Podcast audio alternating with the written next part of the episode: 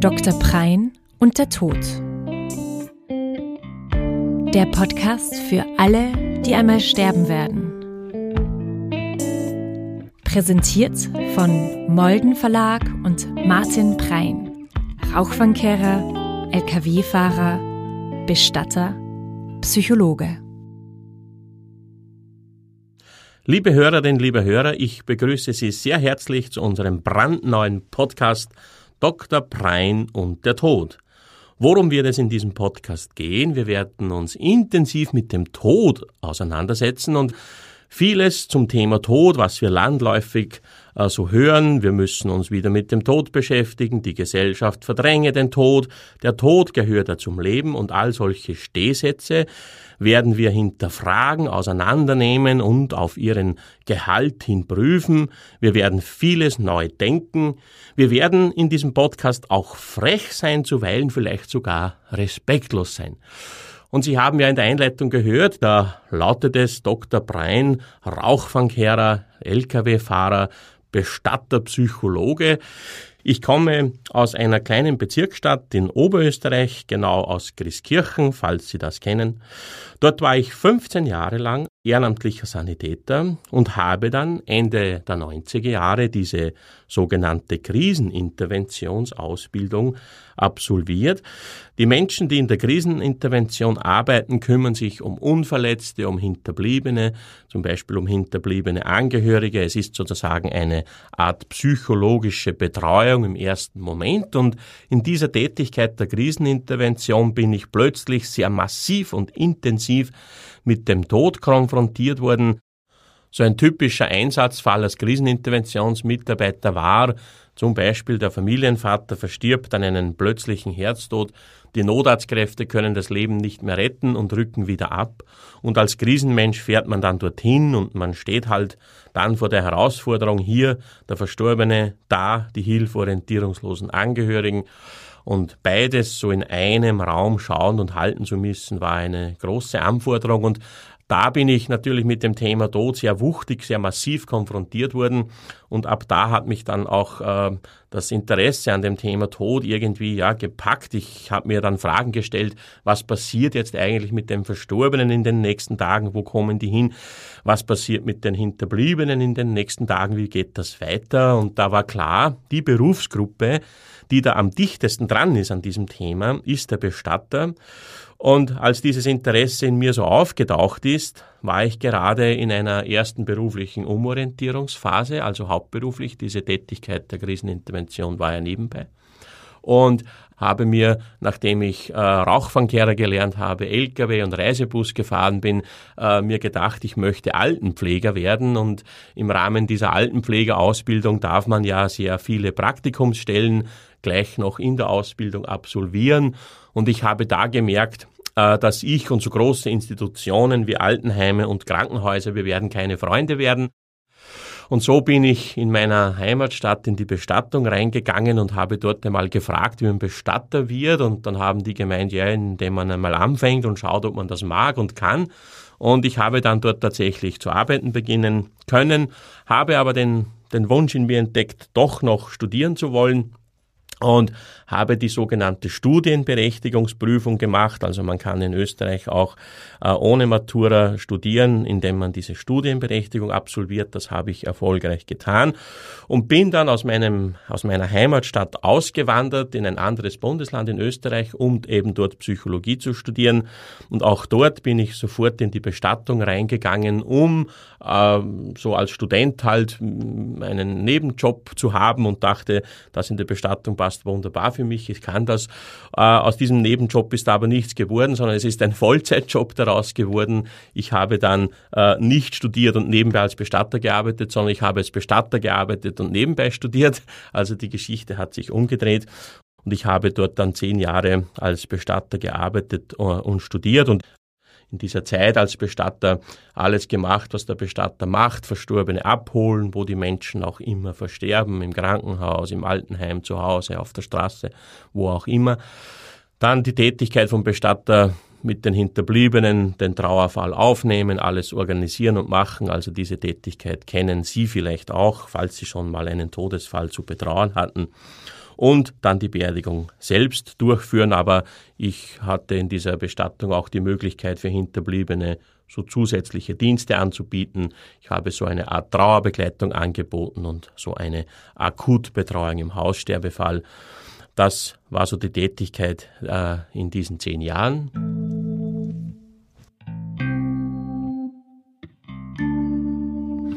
Aber alles das erklärt noch nicht, warum ich mich so intensiv und auf so eine etwas spezielle Art und Weise mit dem Tod auseinandersetze, wie ich es jetzt zum Beispiel mit Ihnen dann in diesem Podcast machen werde in den nächsten Folgen. Wenn man so den Beruf des Bestatters ausübt, dann kann man ganz schnell bemerken, dass so das eigene soziale Umfeld, aber auch das berufliche Umfeld, mit dem wir Bestatter in Berührung kommen, auf uns Bestatter manchmal mit so einer vorsichtigen Distanz bis hin zur Abscheu reagieren. Ne, die komischen äh, Typen, die die Toten holen, wer weiß, was das für welche sind. Und das war oft sehr massiv, wie man uns da begegnet ist. Dann habe ich mir gedacht, die Menschen reagieren deswegen so seltsam und verhalten auf uns, weil die meisten Menschen halt nicht wirklich wissen, was wir einen ganzen Tag tun. Wir holen die Verstorbenen, wir haben es ausschließlich mit diesem Thema Tod zu tun und dann sieht man nicht so richtig hinein in unseren Beruf, so hat man das Gefühl. Und schon entstehen so Geschichten und Mythen, die mit diesem Beruf oder mit der Realität dieses Berufes natürlich nichts zu tun haben.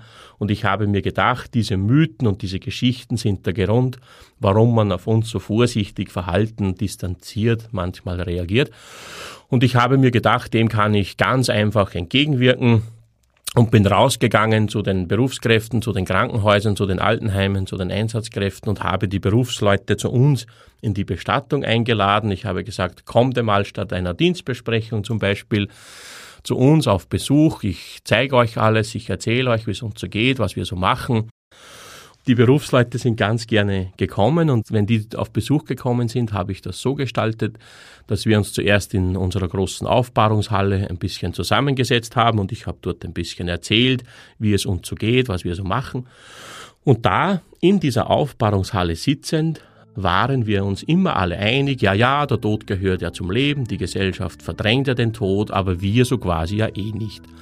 Und dieses der Tod gehört zum Leben ist dann meistens ein bisschen, bisschen wackelig geworden, wenn ich mit den Besucherinnen dann so die Hinterbühne der Bestattung angeschaut habe, wenn wir dann im Keller runtergegangen sind, in den Keller, wo wir unser Sarglager hatten und wenn wir dann im Obduktionsraum waren und vor allem, wenn wir dann in den Kühlraum gegangen sind, vor den ganzen Türen mit den Leichen dahinter, in diesen Kühlraum mit dem Kühlaggregatslärm und Desinfektionsmittelgestank und einen Verdacht von Leichengeruch da war dann dieses der Tod gehört zum Leben oft nicht mehr so stabil und so sicher.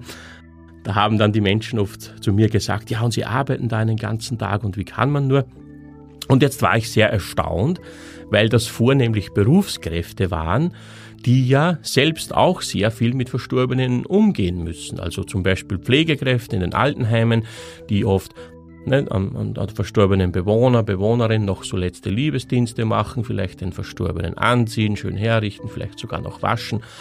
Also Berufsleute, die selber auch sehr intensiv in Fühlungnahme gehen mit dem toten Körper. Und dann habe ich zu denen gesagt, ja, ihr macht das ja auch so viel und warum sind wir jetzt irgendwie äh, äh schräge Vögel, weil wir das den ganzen Tag tun, ihr macht das ja auch.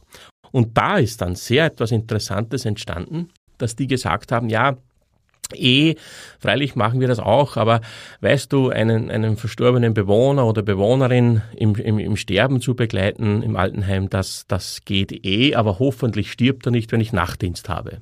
Ja, wenn man dann vielleicht halb alleine in seinem Stockwerk zuständig ist, hinten links im Zimmer liegt der verstorbene Herr Meier, wird die ganze Nacht nicht abgeholt, und da haben mir dann die Berufskräfte erzählt, wie es ihnen denn so geht, wenn sie dann in der Nacht noch, der Verstorbene in diesem Zimmer, sie allein dieses Zimmer betreten müssen, was sie so in dieser Begegnung, im Umgang mit dem toten Körper empfinden und was da oft so in ihnen vorgeht und was sie da auch oft hemmt oder blockiert. Und erst diese Gespräche mit diesen Berufskräften haben mir die Augen geöffnet, dass uns Bestattern das Umgehen und das Tun mit dem toten Körper und mit dem Leichnam uns auch nicht ganz egal ist, dass wir auch da sehr viele, selbst sehr viele Abwehr- und Bewältigungs-, Abwehrstrategien an den Tag legen. Und dann hat mich die Frage so zu interessieren begonnen, was ist das denn, was der tote Körper in uns so auslöst, was der tote Körper mit uns so macht? Vielleicht kennt das die eine oder andere Hörerin von Ihnen, äh, das schon einmal erlebt. Äh, wir gehen schon ganz anders in einen Raum hinein, wo ein Verstorbener liegt, ruhiger, leiser, betretener, andächtiger. Aber auch wenn man sowas noch nicht erlebt hat, wir können uns gut vorstellen, wenn wir ein Gedankenexperiment wagen, wenn wir uns vorstellen, wir sind Pflegekraft, äh, Krankenschwester, Krankenpflege in einem, in einem Krankenhaus und wir müssen jetzt an, in der Nacht alleine mit einem Verstorbenen in den Keller, in den Kühlraum fahren. Da fährt man mit einem anderen Gefühl hinunter, als würde man am Tage mit einem lebenden Patienten in die Radiologie fahren. Und diese Erlebnisse und diese Empfindungen und diese ähm, diese Strahlkraft sozusagen des toten Körpers äh, hat mich dann so zu interessieren begonnen, was macht diese Begegnung mit uns?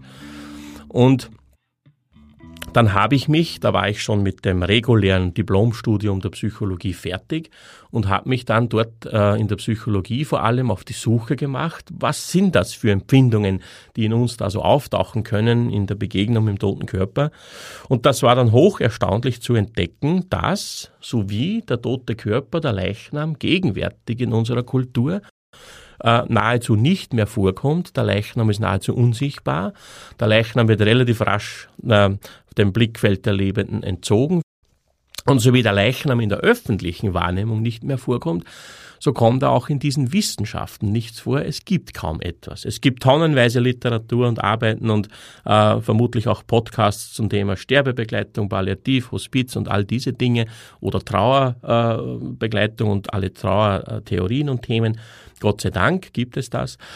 Aber so der kleine Ausschnitt dazwischen, so vom Eintritt des Todes bis zur Bestattung und vor allem die Betrachtung des toten Körpers, womit konfrontiert uns dieser grundsätzlich uns Lebende, dazu gibt es nichts. Dann habe ich mir gedacht, wenn es nichts gibt, dann mache ich etwas und habe mich an der Universität wieder inskribiert, habe das Doktorat inskribiert und habe dann im Rahmen dieser Doktorarbeit, dieser Dissertation mir in, drei Jahren so ungefähr in, paar, in zwei, drei Bundesländern in Österreich mir die Leichenberufe angeschaut, vornehmlich die Bestatter, habe viele Bestatterkolleginnen und Kollegen interviewt. Diese Interviews waren immer hoch ergiebig, denn von Kollege zu Kollege spricht, spricht es sich natürlich ganz anders. Ich habe auch viel in Pathologien mitgearbeitet. Die Pathologie ist Ihnen vielleicht ein Begriff. Es gibt im Krankenhaus meistens dann eine pathologische Abteilung oder ein pathologisches Institut, wo die Verstorbenen äh, gekühlt werden, äh, hingelegt werden, bis sie dann vom Bestatter abgeholt werden oder eben auch dort obduziert werden, falls es notwendig ist. Und da gibt es neben der Pathologin oder dem Pathologen dann den sogenannten Obduktionsassistenten oder Assistentin, Früher nannte man das in Österreich Prosekturgehilfin oder Gehilfe. Und diese Menschen haben mich interessiert. Die Ärztin oder der Arzt waren für mich nicht so spannend, denn die haben das Mäntelchen der Wissenschaft an. Das ist natürlich auch interessant, aber mich haben diese sozusagen, wenn ich das so sagen darf, diese ganz normalen Menschen interessiert, wie diese Obduktionsassistentinnen, denn die kommen meistens so aus, den, aus einem Handwerksberuf und haben eine kleine Ausbildung und machen halt für diesen Pathologen oder die Pathologin die grobe Arbeit. Die Pathologin sagt, sie braucht Leber und Hirn und diese Obduktionsassistentinnen entnehmen das und machen es nachher wieder so gut es geht rückgängig. Und als Bestatter ist man da irgendwie ein Kollege, ich wollte so viel es geht in diesen Pathologien sein und schauen, was machen die mit dem Leichnam. Aber viel interessanter war natürlich für mich die Frage, was macht der Leichnam mit ihnen? Und aus all dem heraus ist diese Forschungsarbeit entstanden und aus dem heraus ist es entstanden, dass ich mittlerweile seit zehn Jahren Seminare, Vorträge anbiete. Ich habe dann etwas so Skurriles, aber Hochwichtiges entwickelt wie den sogenannten Letzte-Hilfe-Kurs, den wie ein Erste-Hilfe-Kurs jeder Mensch braucht und den man auch jetzt macht, noch bevor etwas passiert. Und zu diesem Thema mache ich viele Vorträge und Seminare. Ich habe dann auch noch die Notfallpsychologie-Ausbildung gemacht und begleite auch seit Jahren äh, trauernde Menschen so in dieser akuten Zeit der intensiven Trauerreaktionen. Zu mir kommen Menschen oft bereits sehr zeitnah, nachdem es einen Todesfall gegeben hat, ähm, oft schon Tage nach einem Todesfall und ich begleite sie so in dieser ersten akuten Phase. Aber ganz besonders interessiert mich natürlich auch schon immer die Frage, was tun wir mit dem Wissen um unsere Endlichkeit? Wie gehen wir damit um? Wie verhalten wir uns dazu? Was ist eigentlich mit unserer Todesangst? Ist die wirklich so nicht vorhanden, wie mir viele Menschen glaubhaft machen wollen, dass sie die nicht spüren, sondern dass sie eher daran denken, na ja, es ist mir nicht egal, wie ich sterbe, ich möchte nicht schmerzvoll sterben, aber dass ich einmal ausgelöscht oder nicht mehr bin, das ist mir eigentlich egal. Ist das wirklich so? Wie gehen wir damit um? Wie gehen wir einerseits individuell, also persönlich damit um? Oder wie gehen wir gesellschaftlich, kulturell damit um? Und das interessiert mich schon sehr lange. Und Gott sei Dank äh, darf ich jetzt diesen Podcast machen, den ich Ihnen hier anbieten darf. Und wir tauchen intensiv in dieses Thema ein. Wie schon gesagt, werden wir vieles hinterfragen, wir werden vieles versuchen anders zu betrachten. Sie haben vieles bestimmt schon gehört zum Thema Tod und Sterben in den letzten Jahren, aber man kann bemerken, dass es, dass es meistens die gleiche Rede ist, von der, äh, um die es sich hier dreht. Es gibt so viele Floskeln, die wir immer wieder hören ganz ehrlich gesagt nervt mich das schon ein bisschen und, äh, und weil mich das schon ein bisschen nervt, darf ich diese ganze Energie jetzt in diesen Podcast packen und ein bisschen eröffnen, wie man das vielleicht auch anders sehen könnte.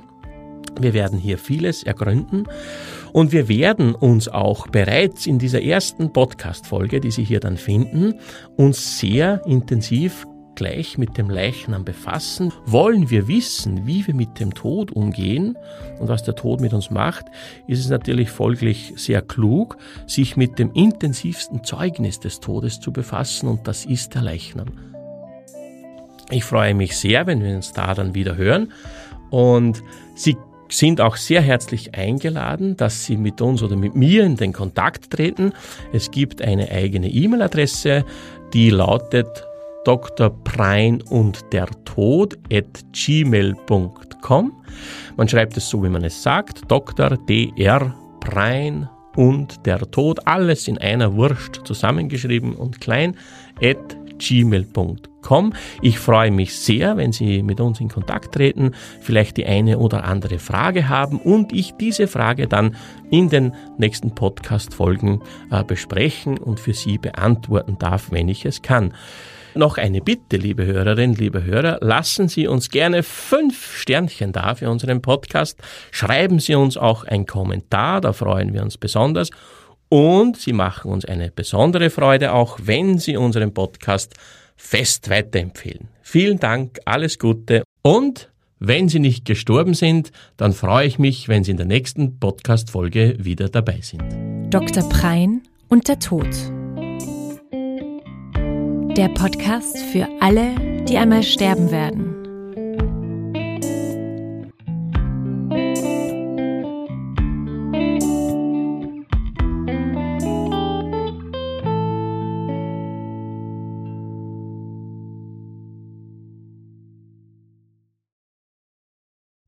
Dieser Podcast wurde präsentiert von Molden Verlag und produziert von Oh, wow.